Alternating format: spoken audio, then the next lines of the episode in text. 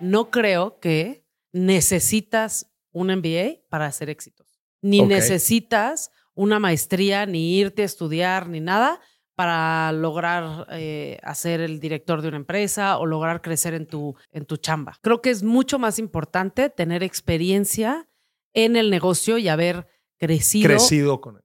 Con el negocio o haber Ya. experimentado el negocio en diferentes puestos para entender la operación. Es mucho más importante tener, haber tenido un puesto operativo en el negocio Ok. que tener una maestría del IPADE, de Harvard, de donde quiera. Bienvenidos a Dimes y Billetes, un podcast de finanzas para nosotros los otros. Yo soy Maurice Dieck y juntos aprenderemos de dinero, inversiones y economía. Todo sencillito, con peras y manzanas. Prepárate, que este es el primer día de tu nueva vida financiera. 3, 2, 1. Comenzamos. Inversionista, en un momento volvemos con el episodio. Te tengo una noticia muy especial. Ya abrimos el registro a la séptima generación de mi reto de 23 inversiones en un año, en donde a lo largo de 52 semanas te enseñaré con peras y manzanas todo lo que necesitas saber para invertir en 23 activos diferentes. Apúrate, que empezamos el domingo 10 de septiembre. Si te interesa, entra a www.23inversiones.com. Importante, el 23 escrito con números. Va otra vez, www.23inversiones.com. Para esta generación vamos a tener precios especiales para los primeros en registrarse, así que no lo dejes pasar para después. Listo, volvemos. Señoras y señores, bienvenidos a otro episodio de Dimes y Billetes. Y estamos muy honrados porque tenemos invitada de lujo, Alejandra Ríos, Shark en Shark Tank. ¿Cómo estás, Ale? Bienvenida. Muy bien, ¿y tú? Bien, también, qué gusto. Muy contenta de estar aquí. Soy tu fan, entonces estoy contenta. y este, gracias por, por invitarme. No, al contrario, qué gusto que estés con nosotros. eh, siendo un- un- una personalidad eh, en- dentro de un programa, ¿verdad? Eh, en donde el emprendimiento, platicamos eh, en otro episodio con, con, esta Marisa Lazo, en donde poco a poco, en un ecosistema y en un ambiente en donde pareciera ser, en donde las mujeres por años no habían tenido tanto lugar, ya lo empiezan a tener. Y qué fregón ver estos, tu caso de éxito, ver otros casos de éxito de, de- de otras personas y sobre todo, ¿sabes qué es de lo, de lo que más me gusta? Ver mujeres chingonas que les ha ido bien, pero que ayudan a otras mujeres chingonas. Sí, que eso es, o sea, no se ve tan, tan seguido y la verdad es una, es una pena, es una lástima, pero justamente eso es algo que yo quiero impulsar. Es la razón principal por la que acepté estar en Shark Tank, ¿no? Para, para representar a las mujeres, para representar a la comunidad LGBT, Mm. este, y para dar visibilidad y eh, apoyar e invertir en, en proyectos eh, diversos, ¿no? Que, que luego se pasaban por alto porque como a mi parecer el, el panel de tiburones era, era más homogéneo, eh, luego, luego este, siento que, que había algunos proyectos que venían y no les entendían o no les latían y entonces se pasan por alto, como en el mundo del venture capital, ¿no? Que pasó por muchos años y por eso es que hay que, hay que poner el dinero donde, donde está nuestra boca. ¿Dónde está también. nuestra boca?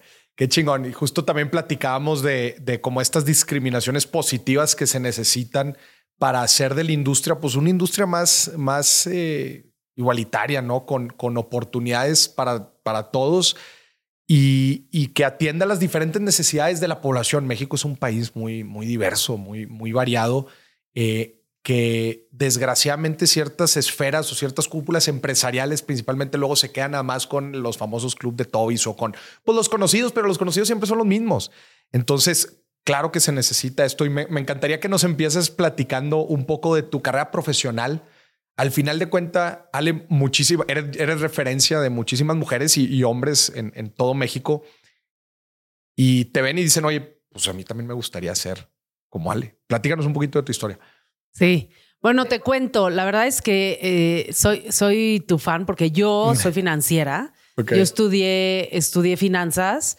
Bueno, primero estudié gastronomía, Ok. porque eso era lo que, lo que Gast- Oye, diste un twist muy raro, muy, muy extraño. era lo que se tenía que hacer en mi familia. Eh, mi familia es una familia de emprendedores en industrias gastronómicas. Mm. Y este, y pues yo a fuerza tenía que seguir ese, ese camino, pero la verdad es que también me gustaba. Y En prepa me di cuenta que realmente mi pasión eran las finanzas y la lana, los negocios. ¿Cómo te diste cuenta eso? En, en este, una de estas clases de orientación vocacional. ¿A poco? ¿Qué dice? ¿Qué te gusta? El billete. Ah, Sí. financiera. Ya ves que te hacen miles Sí, de test sí, y miles de cosas. Y Yo tengo ahí- mis dudas. ¿eh? Esos exámenes, la neta, yo no estoy muy de acuerdo. Digo, a ver, yo soy muy crítico de eso de que qué sabes a los 16 años, a los 17 años. Pero a ver, platícanos tu, tu Pero historia. mira, es que todo el mundo dice eso. Yo, desde que soy chiquita, sabía que quería ser, eh, y, y te voy a decir que quería ser Ajá. un hombre de negocios. Eso, o sea, Eso, porque a ver, en ese entonces no había mujeres de negocios. Entonces yo nada más veía a mi papá y yo quiero ser como él. Bueno, él que es un hombre de negocios. Entonces yo desde kinder me disfrazaba de él, me iba al kinder con su, cuando te ponían de que disfrázate, ¿qué quieres ser de grande? Yo me disfrazaba con mi papá te y traje llegaba de con, Belice. Sí, con, con el Vale, portafolio Sí. y así. Y este, y yo sabía que quería eh, este, liderar una empresa, que quería estar en el mundo de los negocios, en el mundo de, de las inversiones y todo eso. Y nada más que, este, obviamente, toda mi, toda mi infancia también estuve muy involucrada en, en todo el tema gastronómico, en la cocina, como chef, este, y eso. Y entonces ahí como que dije, bueno, chance es por acá. Pero justamente en prepa, cuando estaba haciendo estos exámenes y todo esto, y estas clases, entendí como las diferentes carreras que hay y me di cuenta que en realidad la que a mí me gustaba eran las finanzas. Ok. Y entonces, este, después de estudiar gastronomía y, y todo eso, decidí meterme a estudiar finanzas. Eh, O sea, ¿estudiaste un- una licenciatura en, en gastronomía?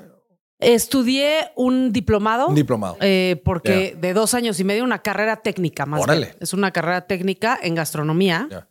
Y después, al terminar, estudié una licenciatura en administración financiera Ya. en el TEC. Y, eh, y bueno, y de- saliendo de ahí, eh, me metí a trabajar en este, banca de inversión. Ok. Órale, diste eh, twists interesantes. Banca de inversión en una casa de bolsa, en un. Banca de inversión en una boutique de M&A, Ok. regia de hecho, este, que se llama Alfaro Dávila y Ríos, o se llamaba Alfaro Dávila y Ríos, este, donde hacíamos asesoría para fusiones y adquisiciones Fusiones. y reestructuras eh, en empresas. Ya. Y entonces me metí a trabajar ahí y la verdad fui muy feliz. Sí. Este, ¿Cuánto tiempo estuviste ahí? Estuve dos años Ya. en banca de inversión, ter- entrando a las 8 de la mañana, saliendo a las 6 o algo así. Trabajaba. Pero a las seis de la mañana. De o sea, la no a mañana. las seis de la tarde. Sí, o sea, es un trabajo súper pesado haciendo puros modelos financieros en Excel y, y cosas así. Pesado, banca de inversión pesada, igual que consultoría. eh. Son curva de aprendizaje acelerado. Es que yo, yo vengo de consultoría, entonces Ah, te, ya. te entiendo un poco. Pero sí, son eh, muy matados, ¿verdad? O sea, son jales muy, muy pesados, pero te enseñan muchísimo. Eso es lo que está fregón. Exacto, Buenas aprendí escuelas. muchísimo. Eh, aprendí la parte financiera porque también cuando estaba estudiando finanzas, empecé a ver que había diferentes tipos de carreras en finanzas. Claro, ¿no? claro, Y me di cuenta que a mí la que me gustaban eran las finanzas corporativas. Ok. No las finanzas bursátiles, no las finanzas, este, bueno, no sé qué otras hay, pero que lo mío eran las finanzas corporativas. O sea, me gustaba ver cómo las empresas hacen dinero Ok. eh, y cómo se puede ser más eficiente, cómo se, qué, qué se necesita para crecer, etcétera, etcétera. Y este, de hecho, mientras estaba en la carrera, ya había empezado a trabajar. O sea, yo empecé a trabajar en Alsea como becaria Mm. en el área de planeación financiera. Ok. Entonces, este, empecé a trabajar ahí, a entender eh, cómo funcionan las finanzas corporativas y así. Y después fue que ya graduándome, entré a banca de inversión dos años. Ya. Y después de eso, dije, sí me gusta la banca de inversión y te lo juro, me encantaba, Mm. pero eh, yo tenía muy claro mi objetivo y mi sueño, que era liderar una empresa. Ok. Y, este, y quería en algún momento regresar a tomar el liderazgo de la empresa que había construido mi papá y mi mamá, que era Ambrosía. Una empresa familiar Es una empresa que se familiar. dedica a. Se dedica a eh, catering, banquetes, eventos. Ok. eh, tenemos una escuela de gastronomía. Ya. tenemos, ahí fue donde yo estudié la, la carrera técnica. La carrera técnica. O sea, un, tienen un conglomerado eh, enfocado en, en, la industria gastronómica. Exacto. Chingón. Food service, todo eso. Y entonces dije, bueno, a ver, en banca de inversión voy a aprender mucho de finanzas, pero no voy a saber qué es lo que hace realmente una directora general de una empresa. ¿Qué, qué áreas tienes que manejar? ¿Qué experiencias tienes que saber? Y, eh, y, y, realmente regresar a la parte de finanzas operativas. Eh, y, se me dio la oportunidad de, de regresar al CEA, mm. que también es una empresa familiar, una empresa muy grande, pero que empezó siendo una empresa familiar, y en la rama de la hospitalidad. Aunque otra cosa completamente diferente a lo que hace Ambrosía, pero en la rama de hospitalidad, que al final tienes costo de materia prima, de alimentos, de mano de obra, un poco similar. Y este. O sea, más, más finanzas operativas, que es lo que dices, como lo más aterrizado a lo que sucede en el día a día. Y que eso es lo que luego puede, siento yo que, es lo que aleja un poco a las finanzas corporativas cuando te pones a ver números de muy macro nivel, te pierdes esa sensibilidad de, pues, del detalle de los costos, de los ingresos, del flujo, de todo lo que sucede en el día a día, ¿no? ¿Te, te dio esa impresión? Sí, justamente eh, la chamba a la que yo llegué a aplicar y llegué a cambiarme al CEA era para ser gerente de finanzas de Starbucks México. Ok, chingón. Y cuando vi qué significaba eso, era mucho ver los costos. O sea, cómo ser más eficiente como empresa, ver, por ejemplo, cuánto gastas en renta, ¿no? Cuánto te cuesta eh, eh, el café, ¿no? Cómo compones, cómo le pones el precio al capuchino, ¿no? Cuánto lleva de leche, cuánto cuesta la leche, este, cuánto lleva de café, cuánto cuesta la mano de obra, eh, la renta, el marketing, todo eso, y cómo priceas un capuchino grande en Starbucks, ¿no? La eh, famosa experiencia del Starbucks, señoras y señores, Ale nos puede decir cuánto les cuesta la experiencia de Starbucks, lo que a usted le encanta ir a disfrutar ahí en la sucursal. Y también nos puede decir por qué están tan caros los cafés. Sí, oye. Yo cuando salí de Starbucks, el café costaba un, un capuchino grande, creo, costaba como 45, 50 pesos. Ok. Y ya decíamos, o sea, ya es. El grande que es el mediano. El mediano, sí. este, sí, te juegan ahí la psicología inversa, ¿no? Este, y lo que yo decía es que, ¿qué tanto más le pueden subir sin que se salga de mercado? Ahorita cuestan como 100 pesos. Sí, sí, sí. Ahorita y la gente, abajo de 100 vas a batallar para encontrarlo. Y la gente sigue, seguimos pagando porque ahora yo volví a ser fan de Starbucks y mm. sigo comprando mi Starbucks. ¿Volviste? O sea, ¿dejaste de ser fan? Sí, porque dije, a ver. Conociste las entrañas. No, a ver, al final es azúcar, es este, leche, es todo eso. Y entonces dejé, eh, me regresé a mi americano normal, como siempre. Y este, ya no, ya no iba tanto al Starbucks y así. Y últimamente que voy mucho a trabajar al aeropuerto porque tengo operaciones ahí, como que mi premio, y ya se burla de mí mi esposa, que mi premio es un Starbucks frío con estos calores que está haciendo ahorita y un pan de queso. eso, es, eso es tu guilty pleasure. Ese es mi guilty pleasure, sí. Pero ahora cuestan como 100 pesos y la gente lo sigue pagando y siguen llenos y siguen creciendo, que dices, está... ¿Cómo le Pero ya me desvié completamente. No, pero eh, estabas en Alcea entonces viendo ya como esta parte financiera muy operativa. Eh, ¿Te dio, ¿Cuánto tiempo estuviste ahí de regreso en Alcea? Estuve como cinco años. Cinco años. Em, eh, ¿En qué año fue esto? Esto fue, yo me gradué de la carrera en 2010. 2010. Estudié. ¿En, dónde estuviste? En el TEC ah, de Santa Fe. TEC de Monterrey, Santa Fe. Sí. Este, estuve dos años en banca de inversión, 2012, eh, o algo así por ahí. Y luego estuve como cuatro años en Alsea. Ya. Em, y luego estuve como cuatro años en Alsea. Entré a la parte de eh, este, Starbucks, mm. ¿no? De, de, planeación financiera ahí. Y casi, casi que en menos de tres meses ya me habían movido a la parte de finanzas corporativas y M&A otra vez. Entonces, este, regresé a hacer un poco más high level, mm. eh, este, estructura de empresas, compra y venta de, de unidades de negocio, expansión. Mm. Este, cuando yo estuve ahí, Alsea compró VIPS, compró Starbucks Chile, compró Starbucks Argentina, compró muchas operaciones en, en España eh, y todo eso. Entonces regresé a lo otra Vez, otra vez. Pero, em, pero la verdad, increíble. Me, me encanta ese mundo. Y, eh, pero al final dije, otra vez me estoy alejando de lo que, lo que quiero hacer, de poder aprender este, a manejar una empresa, ¿no? Y dije, bueno, creo que es tiempo para mí de irme a hacer una maestría. Ok. Eh, y entonces apliqué para irme a hacer un MBA al extranjero, una maestría en administración de negocios. Y este, me fui dos años de hacer un MBA a Harvard, la verdad, este, Chingón, increíble. chingón. Fue una experiencia espectacular. Eh, y, y ahí las clases que tomé, ¿Mm? porque el primer año todos tomamos las mismas clases, como tronco común. Pero el segundo año ya tú puedes escoger qué clases tomar y especializarte en ciertas Claro. cosas. Y dije, yo quiero tomar todas las clases que me van a ayudar a ser una CEO de una empresa. Ok. Entonces tomé clases de recursos humanos, de negociación, de operaciones, de estrategia, de servicio, de operaciones de servicio, eh, de marketing. Tomé un poco como de todo para, para redondear mi educación porque yo sentía que estaba muy clavada en el tema financiero Ya. y quería como tener un tener un variadito. Sí, Que un el MBA pues te ayuda mucho en esto, ¿no? Que, que- que te da como un, un recorrido a las diferentes funciones que cualquier CEO debería, debería saber. ¿Cómo, cómo, ¿Cómo viste esta decisión?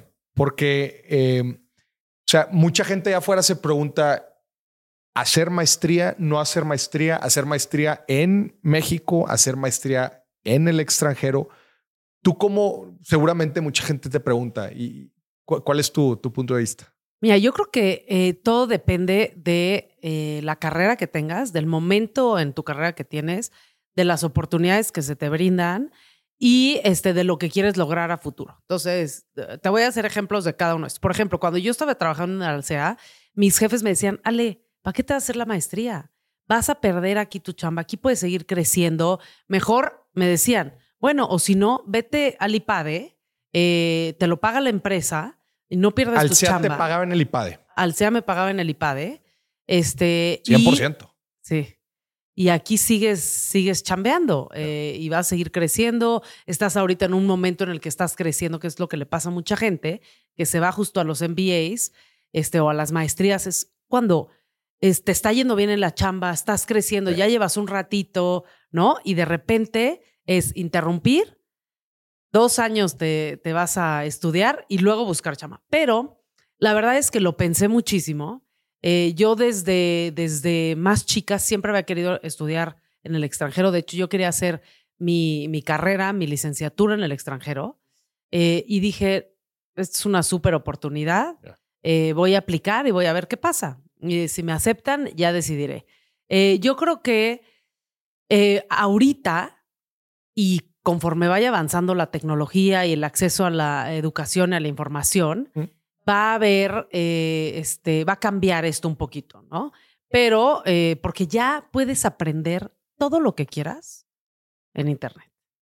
En cursos, sobre todo con la pandemia, con todos los cursos online que hubo, este, todo el material, toda la información. La verdad es que ya todo lo que aprendes en una maestría lo puedes conseguir eh, en otro lado. Pero lo que no puedes hacer es el networking. El networking, que es algo clave dentro del, del posgrado, ¿no? es clave y la experiencia, Mm. ¿no? Eh, de vida. Ya a lo mejor ah, te acabas de graduar, has estado chambeando durísimo, tú por ejemplo como consultor o yo en banca de inversión, estás trabajando En chinga. durísimo, en chinga y así. Y pues es un momento también para tomarlo para ti. Claro. Y es una experiencia, es divertidísimo. Este, regresas a la escuela, que cuando sales de la escuela ya nada es igual, Sí. ya tienes responsabilidad. Es como un segundo intercambio, ¿no? Si lo puedes ver así o volver a la universidad. sí, otra vez. Exacto. Entonces, si tienes la oportunidad, eh, vale muchísimo la pena. Y tú no te habías ido en una universidad, no habías tenido experiencia internacional. Me había ido en verano, Verano. porque yo eh, cuando estaba estudiando la carrera, justo acababa de morir mi papá, yo ya había estudiado otra carrera, entonces este, yo sentía que ya iba tarde, Que me tenía que apurar para poder salir y ayudarle a mi mamá en el negocio, Ya, en el negocio familiar. en el negocio familiar. Pero llevabas ocho años y no habías ni pensado en el negocio familiar. De- después, Sí, o sea, Ah. de, de recién egresada. sí, no, de recién egresada yo trabajaba en el negocio familiar, le llevaba las finanzas a mi mamá Ah, en tu al part-time. mismo tiempo. O sea, al mismo Sí. tiempo. A la madre, eso es importante. Llevaba todas las finanzas de las empresas, hacía los reportes, hacía las presentaciones con los resultados, los presupuestos y, y te todo chutabas eso. banca de inversión aparte. Sí, te la rifaste, no manches. Sí. Digo, porque eran varias empresas. sí, exacto. Y luego, Pero en la carrera yo quería acabar rápido y entonces la metía todas las sobrecargas, eh, metía todos los veranos y la acabé un año antes. La acabé en tres años y medio en lugar de cuatro años y medio. Entonces no me daba para irme un semestre completo a estudiar en otro lado. Eh, y en prepa tampoco, tampoco lo hice, ¿no? Entonces, este, era mi oportunidad de tener esta experiencia en el extranjero. ¿qué es lo que más valoras que te dio Harvard? 100% eh, las amistades eh, y la experiencia de vida. Sí. Eh, 100%. Digo, Boston, pues el, el hub eh, educativo del mundo, ¿no? Y, y, y- y sí, pues estás hablando de, de rodearte o codearte con, con pues, relaciones que no vas a poder hacer prácticamente en ningún otro lado del mundo. Sí, yo hice grandes amigas, grandes amigos que a la fecha nos vemos una, dos veces al año, este, eh, que todos, muchos fueron a mi boda, yo he ido a muchas de sus bodas, o sea, nos hicimos muy, muy buenos amigos y este, y la verdad te abre el, te abre el mundo, te abre el claro. panorama, te da otra perspectiva, te da otras ganas de, o- otros, cambian los sueños que puedes tener, ya sabes. La visión, te, am- te amplía la, la, la visión, desde luego, ¿no? 100%. Y, y creo que... Ahora, no creo que necesitas un MBA para ser exitoso. Ni necesitas una maestría, ni irte a estudiar, ni nada para lograr eh, hacer el director de una empresa o lograr crecer en tu, en tu, este, en tu chamba. Ese es un punto importante. ¿Tú crees que para ser un, un buen ejecutivo, bueno, a ver, pues es que son dos cosas diferentes. Vamos, un alto ejecutivo, un C-level executive en una empresa grande como una Alsea y hablar de ser un director general en una pequeña y mediana empresa. ¿Tú crees que se necesita una maestría para atender estos dos, estos dos este, vacantes? No, creo que es mucho más importante tener experiencia en el negocio y haber crecido Crecido con él. con el negocio o haber Claro. experimentado el negocio en diferentes puestos para entender la operación. O sea, creo que el- es mucho más importante tener, haber tenido un puesto operativo en el negocio Ok. que tener una maestría del IPADE, de Harvard, de donde quieras. De. Collective Academy, de donde sea. Collective, le mandamos un fuerte saludo que ya ha estado aquí varias veces en el podcast a- al buen Patricio Ichara. Eh, sí, y creo que también los modelos han ido cambiando. Creo que Collective Academy es un, es un gran ejemplo de, de cómo están naciendo nuevos modelos educativos mucho más enfocados en la practicidad de cómo lo que estoy aprendiendo lo puedo estar ejecutando en cualquier tipo de negocios y especialmente a una velocidad muy avanzada. Este, tú lo sabes, las cosas cambian de volada y, y creo que tú lo hablábamos también en el episodio que se llama así con Pato Bichara, que se llama aprender a aprender. O sea, Como tu capacidad de, bueno, ya, ok, esto es lo que me enseñaron ahorita. Sí, sí, ahorita, pero en uno o dos años esto va a cambiar drásticamente. ¿Cómo hiciste el twist para enfocarte eh, eh, después a- a- al negocio familiar o entrar al negocio Bueno, familiar? entonces, eh, con lo que te digo de que creo que la experiencia operativa es mucho más importante, yo entre los dos años de mi MBA me fui a trabajar de intern, de practicante, a eh, una empresa muy parecida a mi empresa en. Nueva York. Este, y ¿Tú, la escogí, ¿Tú la buscaste? la busqué este, eh, y vi que nada más ofrecían prácticas para alumnos de la carrera. Ok. Y de todas maneras apliqué, les, les pedí una oportunidad, les, les hice mi pitch, así Mm. como los que vienen a Mm. Shark Tank, les hice mi pitch de por qué yo pagaban eh, este salario mínimo y dije, no me importa, quiero tener la experiencia este, y nada más que me den la oportunidad de conocer todas las áreas del negocio, que me den la oportunidad de, de Rotativo. un rotativo, ¿no? Y entonces tuve dos meses y medio, muy poquito, pero la verdad valió muchísimo la pena y fue suficiente, en esta empresa donde aprendí a, este, a ver qué es lo que se necesitaba para ser exitoso en esta industria, ¿no? Y en qué se necesita enfocar. ¿Qué le recomendarías a la gente? Porque eso que estás diciendo tú creo yo que es súper valioso, especialmente cuando no se tiene la experiencia suficiente en la industria en la que quieres emprender. Porque cuando me gustaría que nos platicaras cómo después tú terminaste aplicando eso al, al negocio familiar, porque creo que mucha gente allá afuera tiene buenas ideas, pero cuando les empiezas a indagar sobre la industria en particular, el tipo de modelo de negocio del que están hablando, no tienen la experiencia suficiente, no han tenido el kilometraje de haber vivido la operación y de encontrar estas fricciones que son después las que un negocio busca atender. Y a mí se me hace valiosísimo, pero la gente no tiene la paciencia como para aventarse, pues, un internship, ¿verdad? O, varios años en la industria en la que quieren hacer algo. Yo creo, y a ver, yo vengo de la industria, llevo ya muchos años en la industria de la hospitalidad. Mm. Y entonces te va a sonar como muy eh, enfocado en eso, pero es súper importante escuchar a tu cliente, ponerte del lado del cliente, experimentar lo- los productos o servicios que tú estás ofreciendo del lado del cliente y realmente ver qué necesidad o qué problema estás solucionando. ¿Mm? Este, y a ver, los clientes te van a decir todo, todo, todo, todo. Eh, y ahí es donde está la clave de realmente eh, lo que puedes hacer y lo exitoso que puedes ser.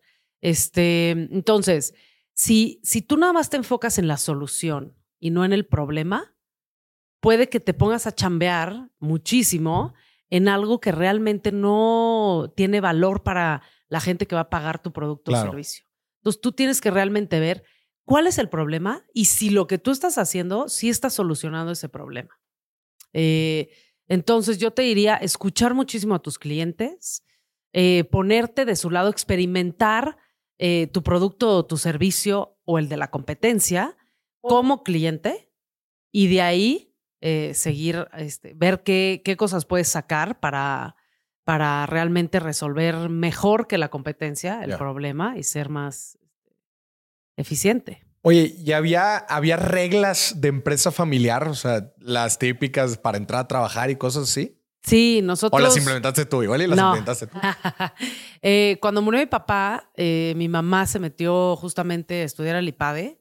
Ah, súper. Eh, y ella de ahí empezó a hacer todo, a, a institucionalizar a la compañía, a poner un gobierno corporativo, a este, hacer un protocolo familiar. Buenísimo. Y en el protocolo familiar, justamente, puso reglas, ¿no? ¿Quién puede tomar una dirección? ¿Quién puede trabajar en la empresa? Etcétera. A ver, aviéntate unos ejemplos así. y para que unos la gente- ejemplos era, este, el... Es que voy a estornudar. Dale, dale, dale. Eh, y una de las cosas que, que estaba en las reglas es, para tomar un puesto, tú tienes que haber trabajado dos años en otra empresa. Buenísimo. Por eso también yo me fui a trabajar a otros lados y no me metí luego, luego en la empresa familiar. Otra cosa es, los sueldos son de mercado. Lo mismo que gana alguien que no es familiar, vas a ganar tú. Eh, tienes que tener una maestría para tener un puesto directivo. Ok. También por eso yo quería tener una maestría para poder llegar a eso.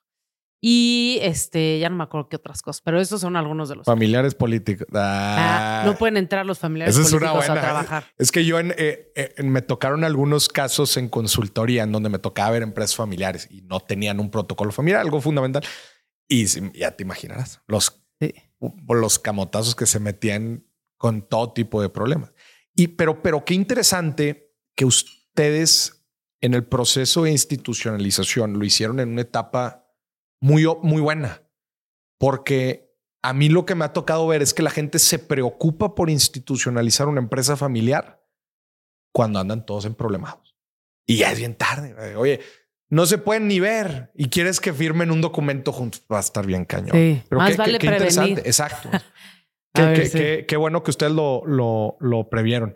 Este, y entonces, bueno, pues tú ya tenías todos los requisitos, básicamente. Entonces fui haciendo mis requisitos y otra cosa es que yo no quería entrar a trabajar en la empresa familiar y que me siguieran viendo todos los que trabajaban ahí, que llevaban muchos años, como la chavita, la hija del dueño, la chavita que venía a, a trabajar los fines de semana y así, sin experiencia. Entonces yo dije, no, yo voy a construir mi currículum, eh, construir mi experiencia fuera de la empresa. Y ya cuando tenga un, un buen CV, entonces voy a venir a pedir chamba, Claro. pero ya que, que las cre- mis credenciales hablen por mí. Claro. ¿no? Y Claro. eso fue lo ¿Y cómo te fue cuando entraste? Pues me fue muy bien. Eh, yo cuando entré, lo que dije es, eh, en, en mi negocio había diferentes líneas de unidades de negocio y líneas de negocio, ¿no? Y había, una parte es el core business, lo que, o sea, llevamos haciendo más de 40 años, que son los eventos, catering, todo eso, que es lo que ha impulsado a la compañía, lo que ha crecido. El cash cow. El lo cash que te cow. anda dando ya lo tienes seguro. Exacto. Muy bien. Este, y había muchas otras cositas, todo lo demás, digamos.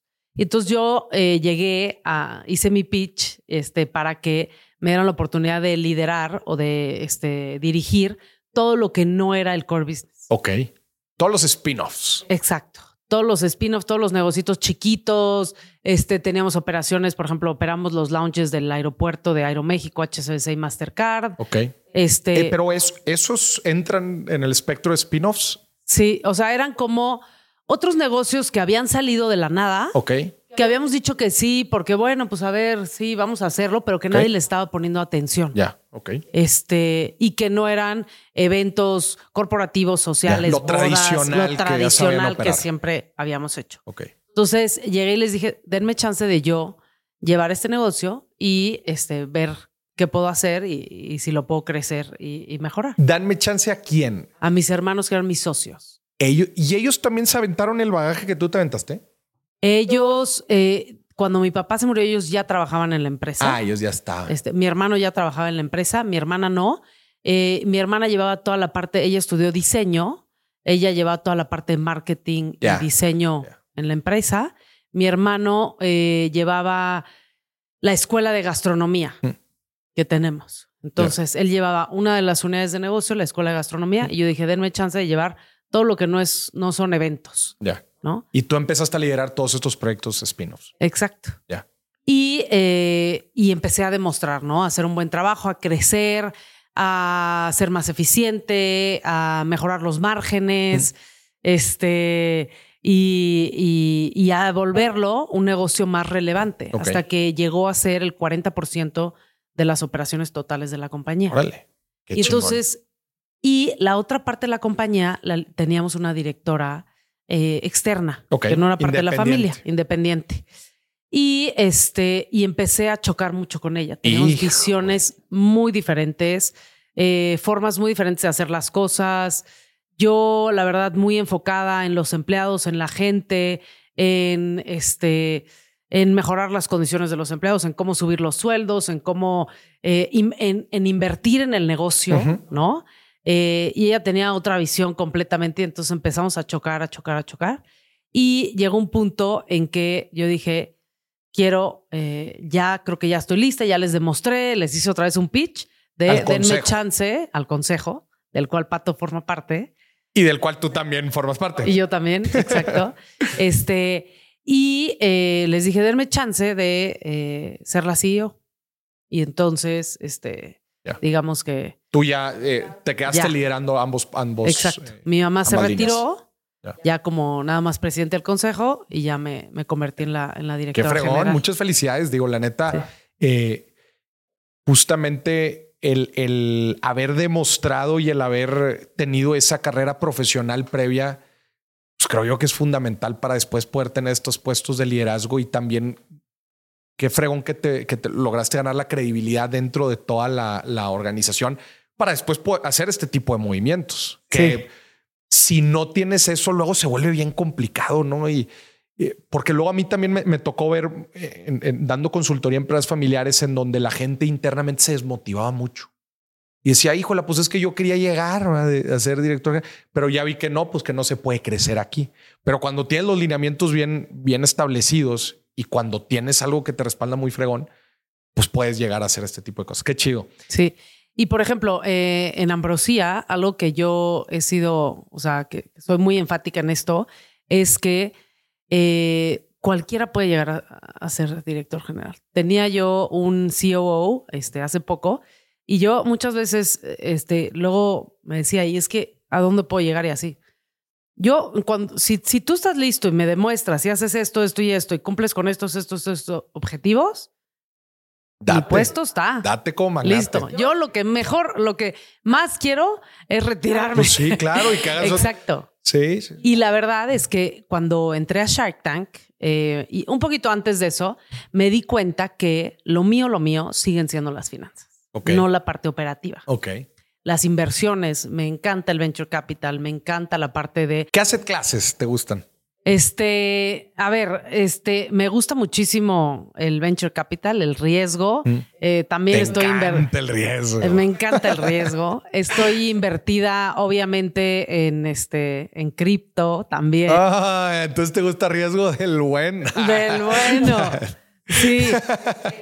Eh, Invertimos, mi esposa y yo, muchísimo en arte. En es un asset class Órale, que no es muy tradicional. Claro. Es que la gente luego no piensa que el arte es tradición, es un asset class Claro. de inversión. ¿Coleccionables también o arte? Arte. Arte. Arte emergente, este, eh, arte contemporáneo, Qué interesante. que es la burbuja del de, mundo de las inversiones Mm. que nunca se ha reventado El arte. el arte.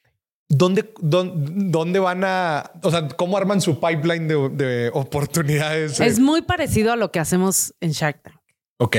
Es buscar artistas emprendedores, Mm. artistas emergentes que tengan gran potencial, que estén haciendo bien su chamba, que tengan este, que tengan ya un portafolio, que estén creciendo su, su, su negocio, Ajá. este, y que tengan un buen currículum, Ok. realmente, que ya le hayan vendido a coleccionistas, Ok. que estén, que, que varias colecciones privadas importantes ya los compren, que sean partes de colecciones de ciertos museos, que tengan una galería detrás, todo eso. Y este, y entonces ahí vamos este, echando ojo. Mi esposa es muy buena identificando artistas. Este, Que por cierto está aquí escuchando cierto, el episodio porque tengo unas buenas preguntas relacionadas a esa set class. Sí.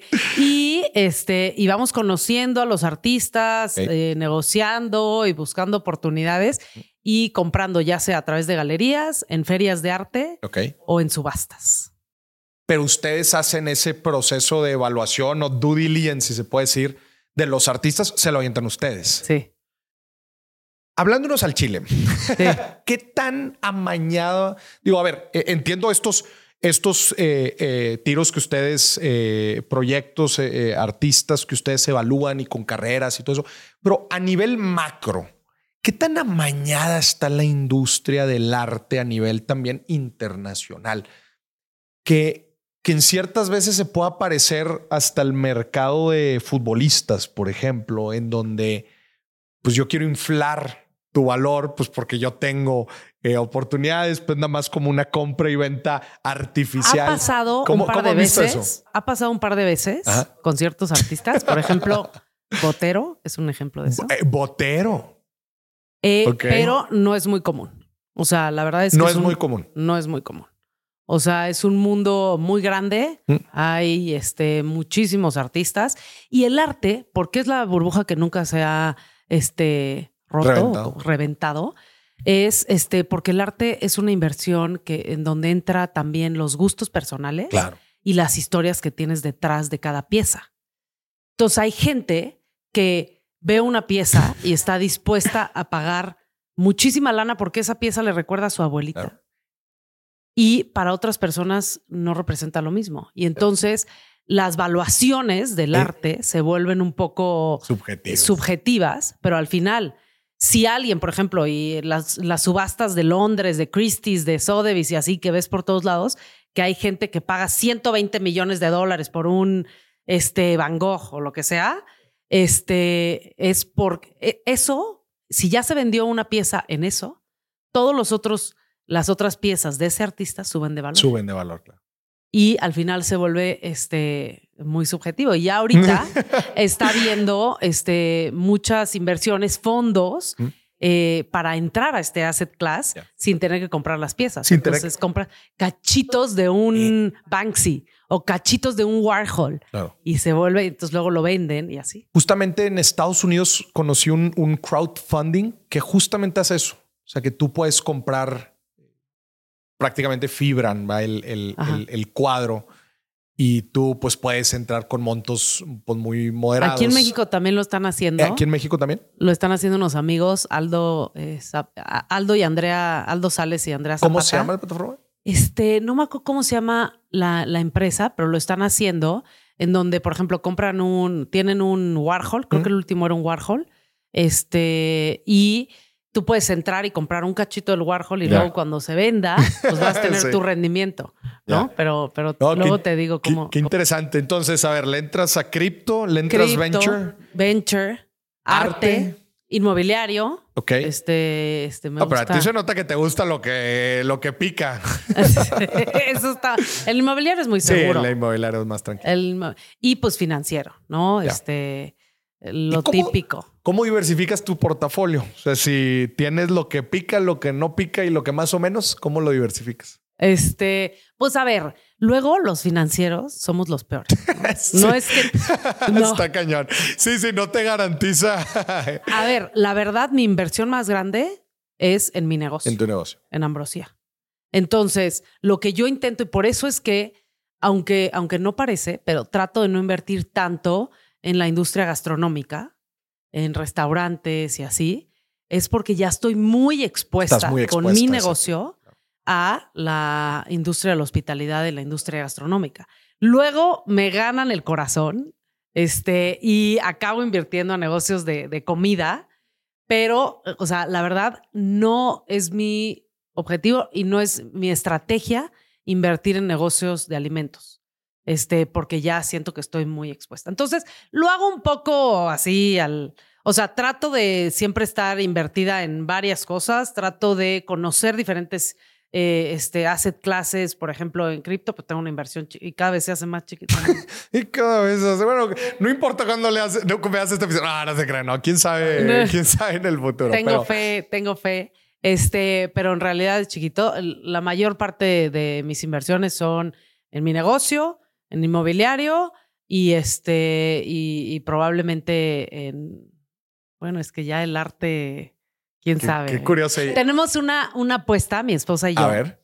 de a ver a quién le va a ir mejor en arte. No a quién le va a ir mejor en sus inversiones overall. Overall a ella con los las compras de, de arte que ha hecho Ajá. las apuestas de sus artistas emergentes o a mí con las apuestas en en este, startups y en todas las cosas de Shark Tank que le he entrado. Siento yo que las inversiones en arte son más trip de tu esposa que tuyo y tú, bueno, pues hay más o menos y tú eres más venture capital. ¿Estoy en lo correcto? capital, startups, emprendimientos, este, negocios, apoyar a emprendedores.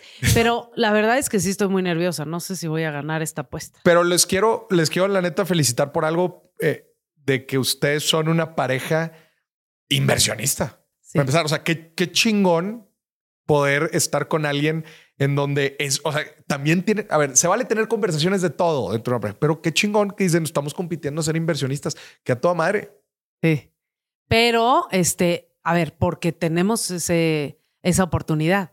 Algo que ayuda muchísimo es que no tenemos hijos, no queremos tener hijos y entonces nuestro patrimonio, somos dinks double income, no kids, ¿verdad?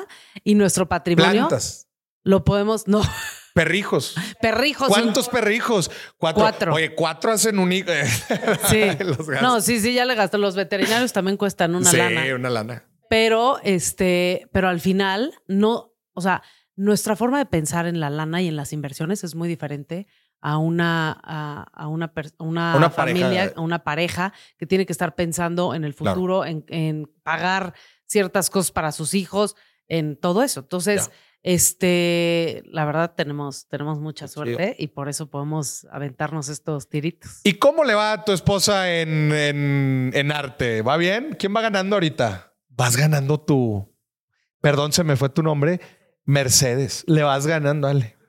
¿Sí? O sea, ¿cuándo comparan estados de cuenta o qué? No, no, yo todavía no. el problema es la liquidez de las inversiones, porque pues tanto en Venture Capital no son inversiones tampoco tan líquidas y en arte pues también está medio complicado, ¿no? Hay que esperar. Hay que esperar. ¿Por qué? ¿Y qué apostaron? La mitad del portafolio del otro. Oye, entrele duro. Sí, no, qué chido. Al final, quiero pensar que eh, las dos nos, nos enfocamos mucho en super este, early stage. Entonces. De ambos, tanto VC como de arte. De ambos. Entonces, si son inversiones, por ejemplo, todo lo de Shark Tank que va a tomar. Luego todo el mundo me pregunta, Ale, este, ¿cuál es tu mejor inversión de Shark Tank? O este, ya te está yendo súper bien. ¿En qué negocio te está yendo ya súper bien en, de Shark Tank? Le digo, es que mira, apenas llevo tres temporadas. Eh, mis primeras inversiones las hice hace dos años eh, en Shark Tank. Y eso, sí, yo creo que dos años. Eh, es muy temprano. Muy temprano. Para empezar a ver un retorno de la inversión en inversiones, este, en, en emprendimientos, en proyectos, en startups, pues mínimo ¿O cinco años? años. Pero Y las de Shark Tank son más de más temprana edad. Quiere decir que están Más un poquito más verdes cuando les entramos. Cuando van los emprendedores a Shark Tank, este, no es como que ya llevan mucho track record y Claro. así. Hay algunas que sí, pero la mayoría están más verdes. Entonces, yo creo que este, va a ser más como un panorama de inversión de 10 años. A ver, ya me dio curiosidad. a ver, ¿qué artista es el bueno ahorita aquí en México? Para decirle aquí a la gente, para que lo investigue. Hay varios. A ver, échamelos. ¿Qué es la OL? La, la OMR es una galería. Ah, es una galería. José Dávila. ¿Quién más? Gabriel Rico. Gabriel de la Mora. Gabriel de la Mora.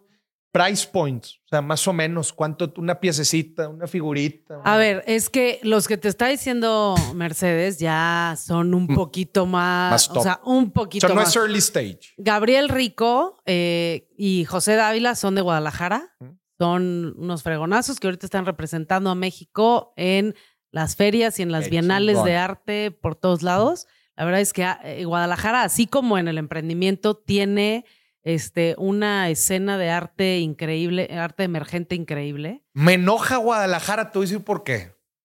Me enoja Guadalajara porque lo hace bien. Sí. Yo soy Monterrey, imagínate.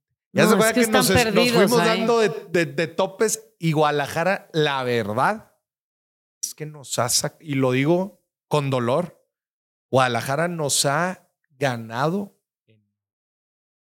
En Lo muchas hacen muy cosas, bien, lo hacen muy bien. menos en el fútbol. Yo sigo muy deprimida. somos los campeones ahorita, nada más. ¿Tú eres como- tigre? Ay, no, Claro. es que me hubiera traído mi camisa de las chivas como hoy en la Eres mañana. chiva. Soy súper chiva. No. Y fue, fuimos al partido. Ay, no. A Mauri, este, Lichi y, este, y yo ahí estábamos y fue tristísimo. Pero, pero Fue tú eres de la Ciudad de. México. Sí, pero no sé por qué siempre he sido ¿Cómo chiva. puede ser? Ale? Ay, pues ¿qué le voy a ir al otro? El Cruz, mira, hay muchos aquí, el Cruz Azul. el- No, están perdidos. En la América peor. No, ese sí no. Este, las chivas. Porque, ¿sabes por qué me gustaba? Yo soy muy, me encanta lo mexicano, el orgullo Ah, mexicano. y entonces me ganaron con la historia de que todos los jugadores son mexicanos. pero los- Desde chiquita. Los Chivas los fundaron los franceses, ¿no? Eh, ya me contaron bien toda la historia. Sí, ya- sí, sí o esa no. Se lo vas a tener que preguntar a Mauri, porque ya se hasta la se me olvidó un poquito, pero no, la, lo funda, ya ni sé. Lo voy a inventar. Luego, cuando no me acuerdo bien de las historias, nada más invento. Ya. Pues mejor no. la Mejor no. Oye, bueno, entonces ya hablamos del, eh, del, del asset class este de. Pero, de- por de ejemplo. Ana Segovia Ajá. es más este, early stage y sus piezas, a ver, es que no, no, es, no es barato, pero están como en este 15 mil dólares. 15 mil dólares. En- 5 mil dólares a 10 mil dólares. De 5 a So- 10 ¿qué mil son dólares. cuadros? Cuadros, pintura. Pintura. Acrílica. No. Acuarela. Ah, no, te creas, no sé, yo no sé. Óleo. Óleo. Óleo. Ya. Y oye, Pero ah, hay de todo. Hay arte desde, Sí, sí. o sea, los 5 mil pesos. O Ya. sea, agárrala antes de que estudie, pero antes de que estudie, porque luego vale el doble. Es como, Ya. es como los sueldos, pre y, y post maestría. post maestría. Sí. Oye, ¿conocen el colectivo de artistas Mischief de Nueva York? No los eh, M, MSCHF. ¿Sí los conoces? Son los que hacen drops, lanzamientos. Ah, Sí, lo- sí los han escuchado. Que, que han hecho varios lanzamientos. Digo, es súper paréntesis del podcast, pero está con madre porque todo mundo que está en el, en, el marketing tiene que estudiar a Mischief. Es otra vez, son estas iniciales. Estos güeyes traen un marketing súper disruptivo. Haz de cuenta que no puedes comprar piezas La única forma de comprar piezas es te tienes que conectar a la página en un momento. La página está increíble. O sea, si se meten es de que todo código así está bien raro. Y, y son piezas por, por cantidades limitadas. Y ellos se hicieron muy famosos porque sacaron los, los tenis de Satán y los tenis de Jesús. ¿No han escuchado de esos?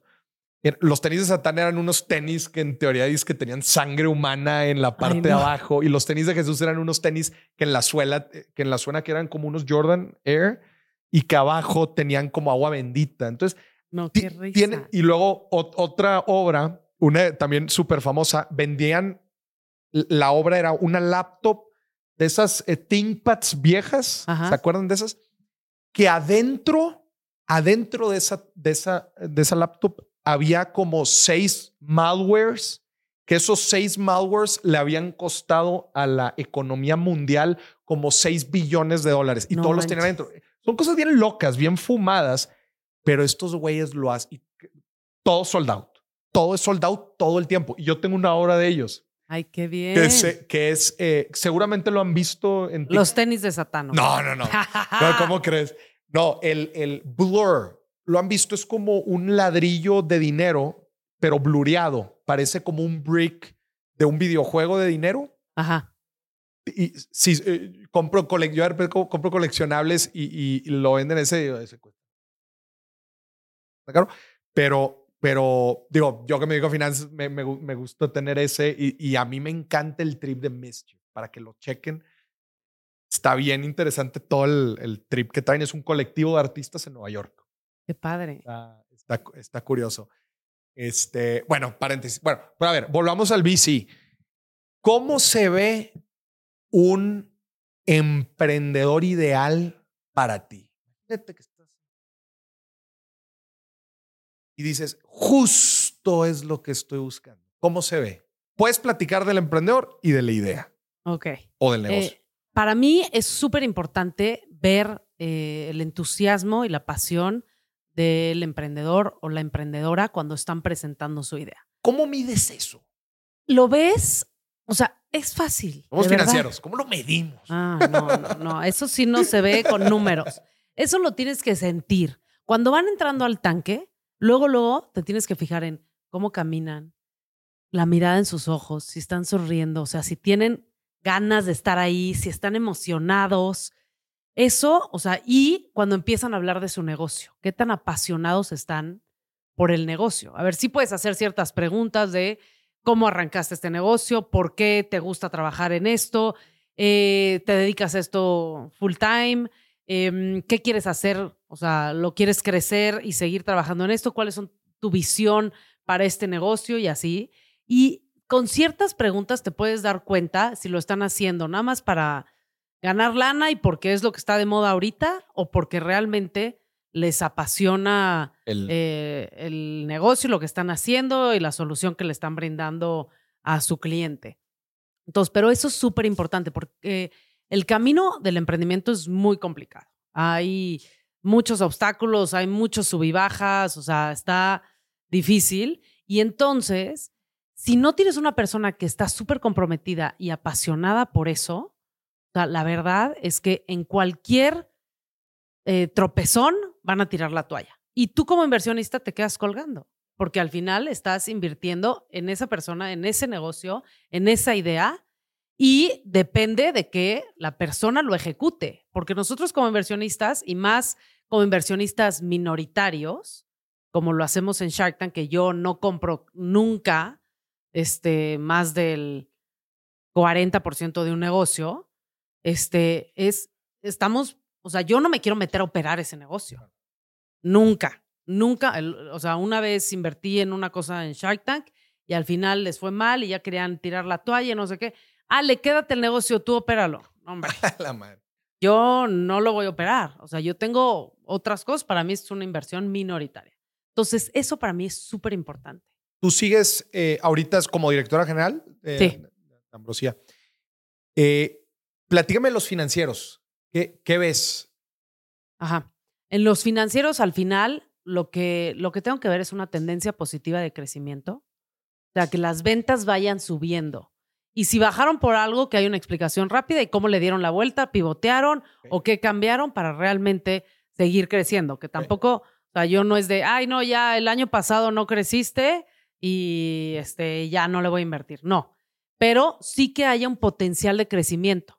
Porque al final, cuando inviertes en una empresa, estás invirtiendo también en el potencial de que siga creciendo. Porque normalmente las valuaciones están hechas sobre los flujos futuros, las expectativas, ¿no? No sobre lo que vale el negocio ahorita y los dividendos que te va a dar. Claro. No, más bien cómo va a crecer esa inversión, ¿no? Entonces, el potencial de crecimiento, que las ventas y que haya una tendencia clara de crecimiento en las ventas. Eh, que el margen bruto sea sano, o sea, que por cada pieza que vendas, ganes dinero. O sea, porque es muy difícil lograr después darle la vuelta a un margen bruto negativo. Hay muchas empresas que dicen, no, es que con la escala voy a bajar mis costos y voy a comprar eh, la materia prima más barata y ya voy a lograr tener un margen. Es muy complicado. Ale, y qué complicado se vuelve ese tema, digo, cuando son productos o servicios eh, tradicionales, medirlo quizás se pueda volver un poco más fácil complicado se vuelve en el mundo digital. oye, ¿cómo estás valuando el, CAC, por ejemplo? ¿Y lo estás metiendo en el costo de ventas o, lo, estás, metiendo, en los abajo? Sí, claro. ¿No?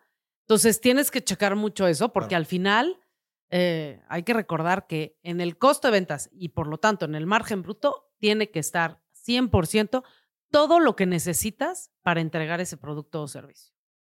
Y todo lo que está directamente relacionado con la venta de ese producto o servicio. Hay en negocios en el que el gasto de marketing tiene que sí o sí entrar en el costo de ventas. Hay otros negocios que el, costo, el gasto de marketing es un gasto y tiene que estar abajo. Y, diferentes conceptos dentro de lo que pudieras llamar campaña de marketing. Puede haber diferentes esfuerzos que unos sí pueden ir ligados a las ventas y otras cosas pues, más generales y no vale la pena como... Eh, desglosarlo por cada uno de los productos y se puede volver complicado.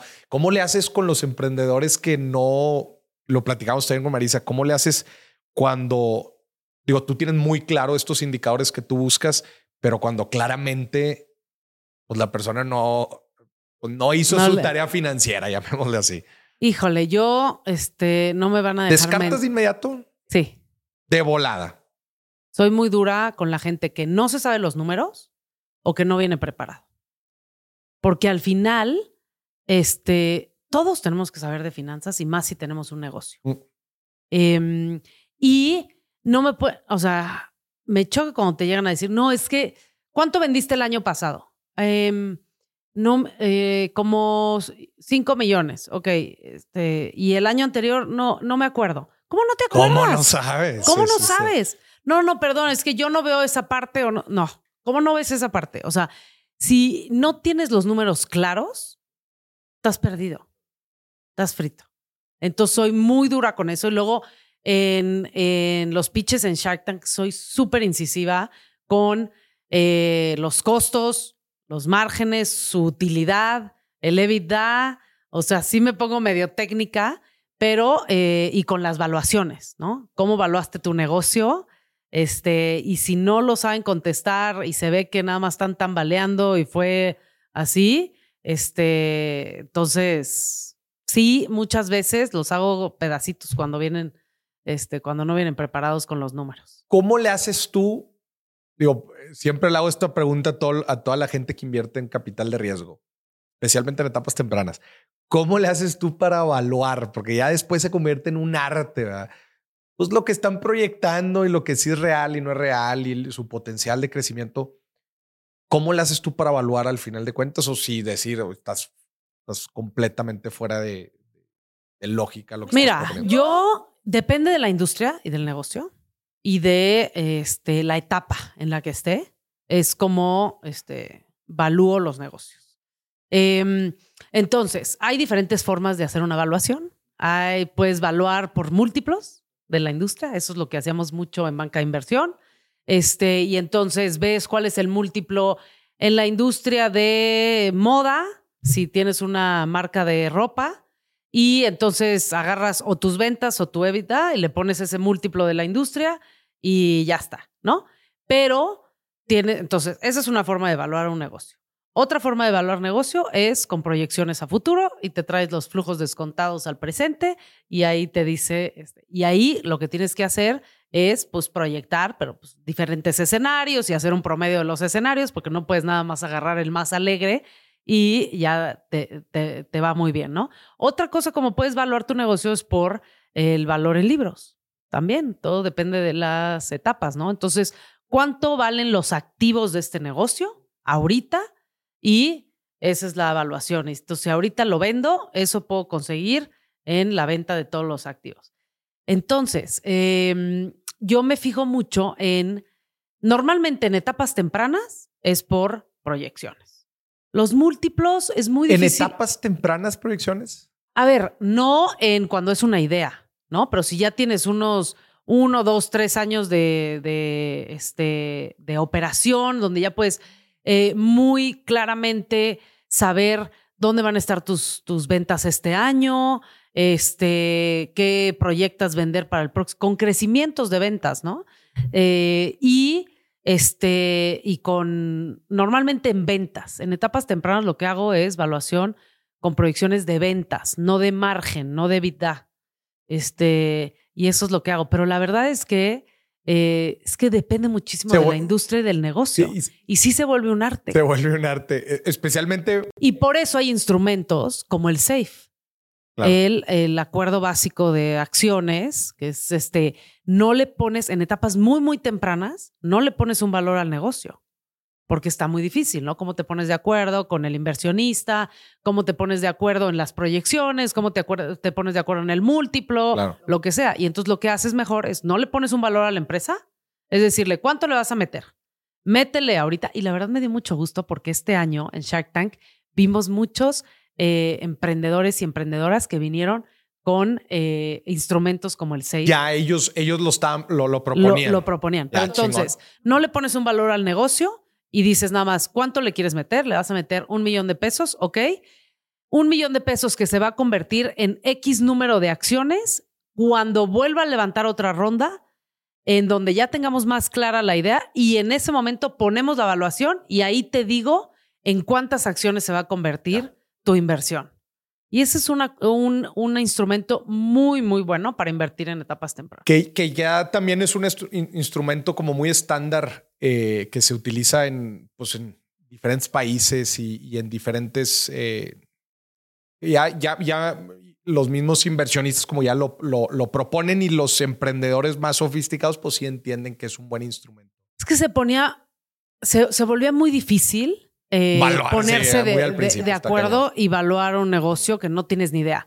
Podías atinarle, podías irte muy abajo y vender un cacho muy grande de tu compañía a un valor muy, muy bajo como emprendedor, o podías como inversionista tener mucho riesgo, ponerle unas proyecciones súper alegres y después acababas, por más que al negocio le fuera bien, nunca ibas a tener un buen retorno de la, de la inversión.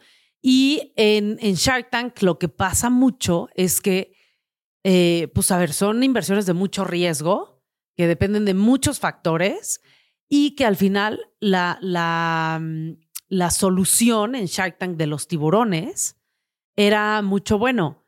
Eh, te voy a quitar un cacho muy grande de tu negocio para que me haga sentido y para protegerme contra todos esos escenarios. Entonces veíamos mucho de, okay, o lo que le pasó a Ben Frank, que le dijeron, ok, yo, ellos venían ofreciendo no sé qué porcentaje de su compañía, un 5% o lo que sea, este, y los Sharks les dijeron, no, a ver, yo te doy eh, este dinero que vienes a pedir, pero por 49% de tu empresa, porque era lo que les hacía sentido, ¿no? Y era lo que justificaba el riesgo que estaban tomando. Pero con instrumentos como este, es, no le pongamos valor ahorita. Vamos viendo cómo va, te doy la lana y en X momento en el futuro vemos realmente cuánto vale la empresa y ahí me dices cuántas acciones tiene. Y tiene varios elementos muy buenos, que es le puedes poner un, un este, límite a la evaluación y ese es un premio para el inversionista que le entró en etapa temprana. Es decir, si de repente veo que mi empresa acaba valiendo 100 millones de dólares en la siguiente etapa de levantamiento de capital, yo te doy este, a una evaluación hasta de 10 millones. Ya le metes ahí ya conceptos de opciones financieras y ya te protegen mucho. Sí, pero como dices, al final de cuentas. Ya vamos a aburrir a todo el vamos público. Vamos a aburrir a todo el público, pero no, no, no. Ya se nos van a dormir aquí. Pero qué fregón, digo, eh, eh, creo que es importante también mencionarlo. Y has visto tú una sofisticación de los emprendedores a lo largo de este tiempo. O sea, sí, sí se han vuelto más ahorita que mencionaste lo del safe, ¿los has visto cada vez más preparados? Eh, ¿Cómo, cómo lo has visto? Sin duda. Este año yo vi eh, un nivel de sofisticación de, los proyectos y de los y las emprendedoras mucho eh, mayor que en años anteriores. No sé si ah, yo entré en la pandemia Shark Tank. Yo entré en el 2021, fue mi primera temporada, plena, plena pandemia. Plena pandemia. 2022 ya íbamos un poquito de salida y con algunos este, mm. repuntes y así. Y entonces no sé si eso tuvo que ver, pero este año, en 2023, en esta temporada de Shark Tank México, vi proyectos mucho más interesantes, proyectos más sofisticados, proyectos de tecnología, eh, emprendedores y emprendedoras que venían pidiendo más lana. O sea, vimos tickets.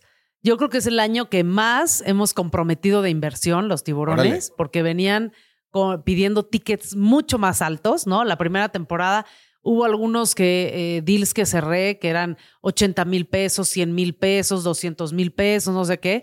Aquí, o sea, los emprendedores venían pidiendo uno, dos, tres, cuatro millones de pesos. Ya, ya.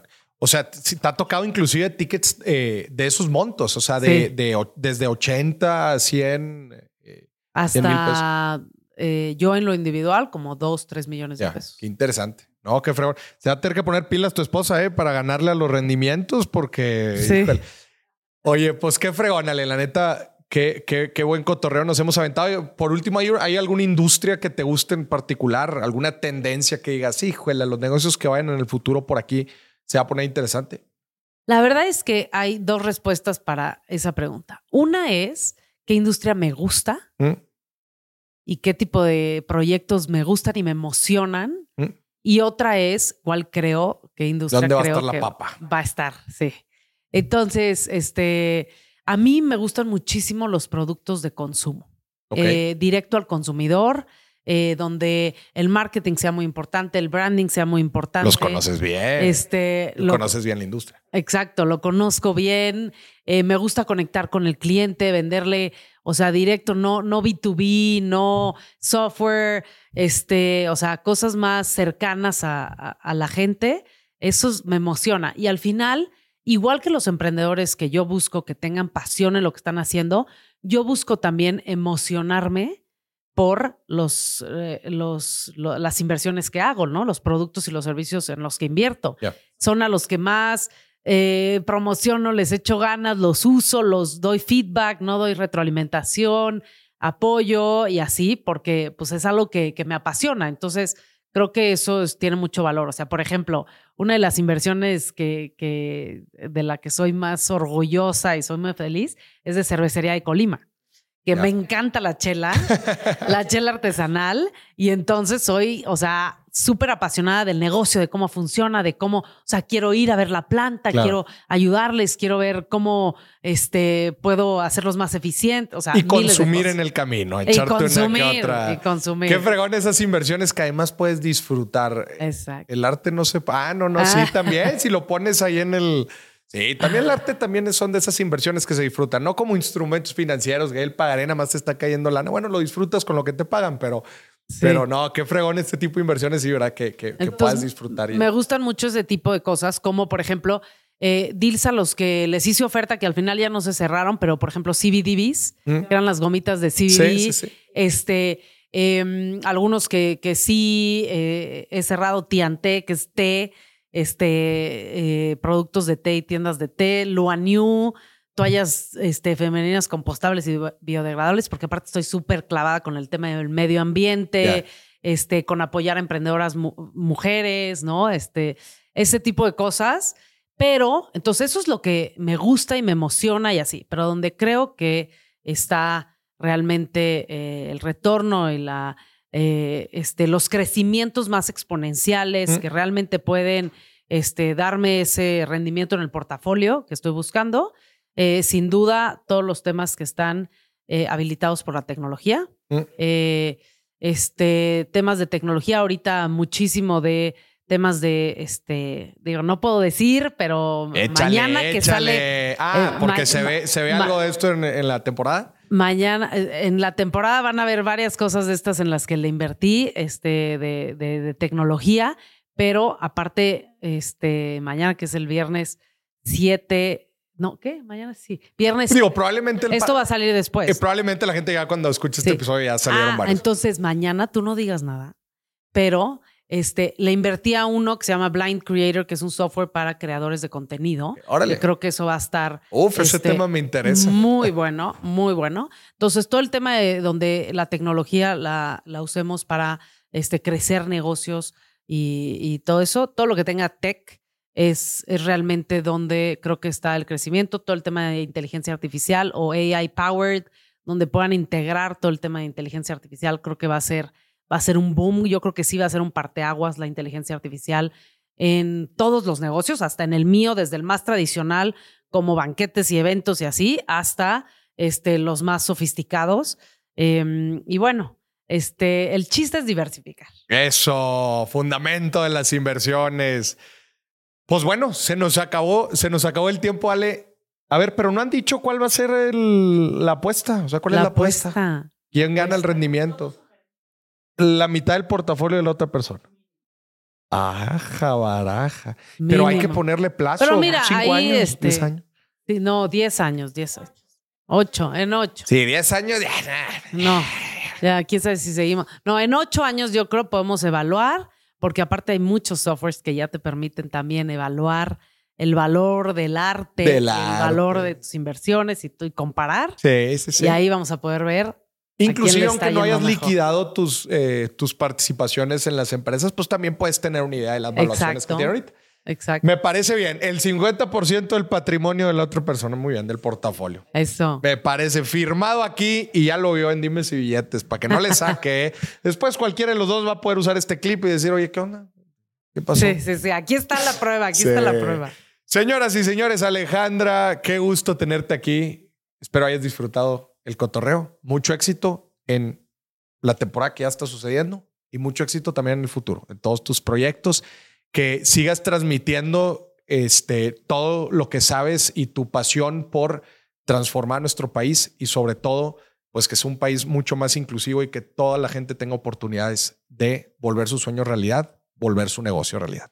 Muchas gracias por invitarme, Maurice. La pasé muy bien, estuvo muy divertido. Aunque ya te comprometí, ¿eh? Mucho de finanzas, que es lo que me gusta, de, de, de, lana, de inversiones. Este, espero no, que no se aburran, pero que aprendan muchísimo. ¿Cómo crees? Este es un podcast de dinero, entonces no te preocupes. Eso. Y a ti que nos estuviste viendo y escuchando, esto fue otro episodio de Dimes y Tiburones. Hasta la próxima.